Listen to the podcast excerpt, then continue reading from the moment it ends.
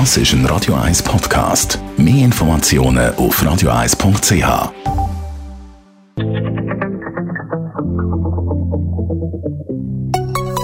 Der Konsumententipp auf Radio 1 präsentiert von comparis.ch, einem führenden Schweizer Internetvergleichsdienst. comparis.ch.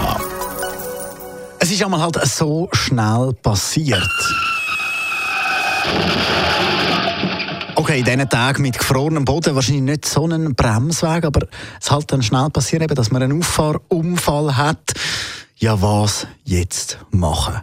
Andrea Auer, Autoexpertin von comparis.ch. Wie muss ich reagieren, wenn ich einen Autounfall habe?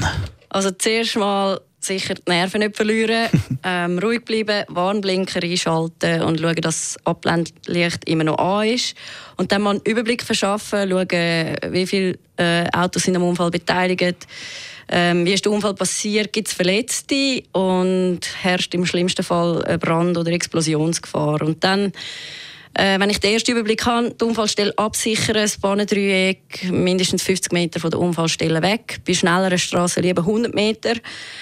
Äh, und wenn es Verletzte gibt, die unbedingt aus der Gefahrenzone bringen äh, und erste Hilfe leisten. Und ganz wichtig, wenn möglich, die Unfallstelle unverändert lassen. Wieso ist das so wichtig, dass man eben alles so lässt, wie es ist? Es ist wichtig, dass man den Unfall dokumentiert.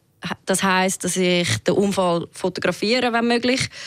Die kaputten Auto am besten von allen Seiten ablichten und dann das europäische Unfallprotokoll ausfüllen. Dort ist wichtig, dass ich allfällige Züge aufliste und wirklich den Unfall umfassend und verständlich äh, dokumentieren. Und wenn es Verletzte gibt, muss ich zwingend die Polizei beiziehen. Also im Zweifelsfall ist es sowieso immer hilfreich, wenn man die Polizei beizieht. Und auch wichtig, äh, nie schon vor Ort die alleinige Schuld anerkennen. Wieso nicht? Also wenn man es ja weiss. Ja, das gibt vor allem als reine Vorsichtsmaßnahme, weil ich als Durchschnittsautofahrer weiß vielleicht gar nicht so genau, ob ich jetzt wirklich schuld bin oder ich habe das Gefühl, ich bin jetzt einem hineingefahren. Aber es kann ja auch sein, dass sich der Vorderlenker falsch verhalten hat. Darum einfach den Unfallhergang wirklich exakt äh, und umfänglich beschreiben und nachher tut dann die Versicherung die ganze Sachlage ähm, bestimmen und klären. Danke vielmals. Andrea Auer von comparis.ch. Wenn es also einen Autounfall gibt, Ruhe bewahren und sehr, sehr gut dokumentieren. Das ist ein Radio 1 Podcast. Mehr Informationen auf radio1.ch.